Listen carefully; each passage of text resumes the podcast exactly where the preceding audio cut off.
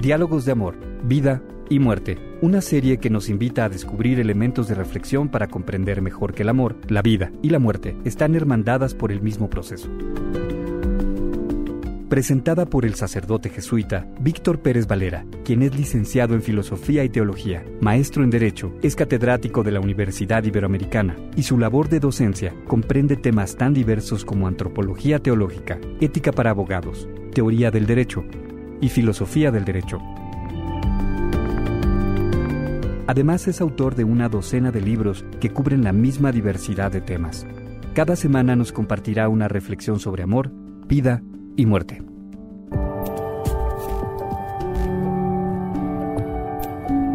Hola, ¿qué tal?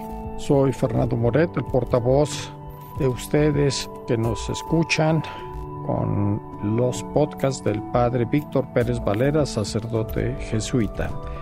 En este podcast trataremos el tema Una alternativa a la eutanasia.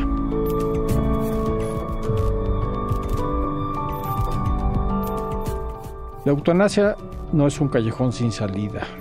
Existen alternativas como la ortotanasia y en concreto las hospederías, hospices o hospicios. Padre. Muy bien, las hospederías es el, nombre viene del inglés, es una modalidad actual que surge en 1967 en Inglaterra como una respuesta a la concepción pesimista y negativa de una sociedad que cada vez más decididamente considera que los pacientes incurables o afligidos de graves sufrimientos deberían ser candidatos a la eutanasia legal. Cicely Saunders, doctora en enfermería, una mujer con gran sentido del humor y un temperamento decidido, preocupada por encontrar una alternativa válida a la creciente deshumanización de la muerte hospitalaria, fundó en 1967 la primera hospedería, San Christopher Hospice. O sea que las hospederías son la alternativa a lo que se le llama ortotanasia a la eutanasia. Padre, ¿existen estas hospederías en muchos otros países? Sí, ahora existen cerca de 30 sitios de este tipo de hospederías en Inglaterra y en 1975 comenzaron a establecerse otras similares en Estados Unidos, Canadá y diversos países de Europa. La primera hospedería de América se fundó en New Haven, Connecticut, y luego se construyeron otras en San Luke, en Nueva York, y el centro Vincent Lombardi de la Universidad de Georgetown en Washington. Podríamos decir que actualmente existen cerca de 2.000 hospederías para adultos en la Unión Americana. Las hospederías para niños, fundadas en Estados Unidos en 1983 por Anne Armstrong Daly, son ya más de 200. Gustaría saber si en México ya existen hospederías, si alguno de los que nos escuchan nos puede retroalimentar, se lo vamos a agradecer.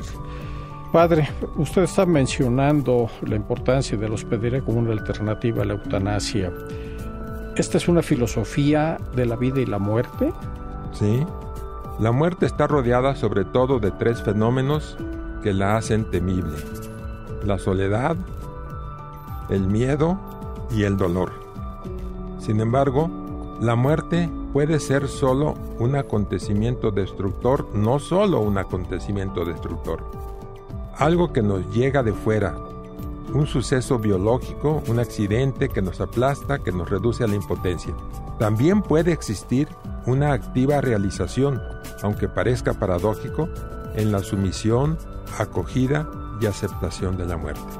La enfermedad es un acontecimiento del que se puede aprender mucho, tanto o más como de la salud. Y el morir en el que culmina la última enfermedad puede ser tan importante como el vivir. Más aún, quizá no habría que esperar o separar la muerte de la vida. Esta como totalidad incluye el morir y morir constituye un ingrediente de la vida. Estas ideas son básicas para una visión antropológica de las hospederías. La muerte no es una derrota, sino una realidad tan natural como la vida. Es una experiencia valiosa para el que la experimenta y para el que ayuda al moribundo. Y esto segundo es muy importante porque los que trabajan en las hospederías dicen también cómo les fue cambiando la vida. Una empleada de San Christopher Hospice comentaba, tenemos profundas introspecciones de la gente. Ellos están por morir y nosotros somos capaces, somos capaces, verdaderamente capaces de ayudarlos a hacerlo mejor. Qué importancia de tener esta alternativa. Padre, ¿y qué, qué otros eh, servicios ofrecería un hospicio, una hospedería? Bueno, el, el hospice no es un hospital, es un hogar. Toda la atmósfera contribuye a que lo sea. Solo así se puede dar una muerte digna. Los cuidados se proporcionan al enfermo en cuatro niveles. El físico, el psíquico, el social y el espiritual. En el nivel físico se procura gran ayuda con mucho cuidado en la limpieza y en la higiene. Luego se enfocan a combatir el dolor. Cuatro o cinco pacientes llegan a la hospedería con graves problemas físicos. Al poco tiempo, reducen los problemas al 2% de los enfermos. A estos se les logra disminuir y o suprimir el dolor por graves grandes periodos. A estos se les logra disminuir o suprimir el dolor por grandes periodos, pero nadie sufre continuos dolores.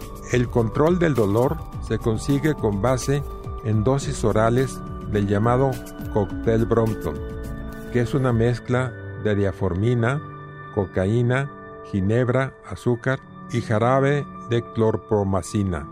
La administración es muy cuidadosa para que no produzca adicción en el enfermo ni le quite lucidez. Por supuesto, también la ayuda psíquica es muy importante. Es necesario ayudar al enfermo a que supere el miedo, la soledad y la inseguridad. El moribundo siente la amenaza de que su muerte, no su vida, le sea arrebatada.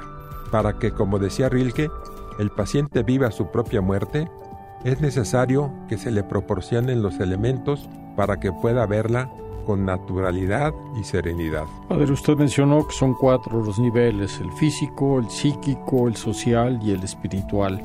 ¿Cuál es ese cuidado espiritual? Bueno, ante la muerte surgen las preguntas cruciales del ser humano. ¿Quién soy? ¿A dónde voy? ¿A quién tengo que dar cuentas? ¿La muerte es el final de todo? ¿Hay un nuevo comienzo?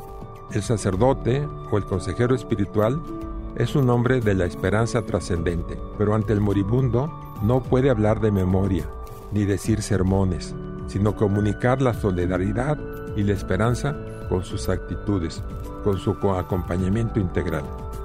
Padre, usted es una persona de fe, es, es un sacerdote. ¿Qué pasa cuando la persona que está enfrente de usted no practica ninguna religión o no es creyente? Bueno, eh, los hermanos, unos hermanos jesuitas que han practicado mucho este tipo de ayuda, aconsejan y han tenido mucho éxito que se le pida permiso al enfermo para rezar en silencio por él o por ella.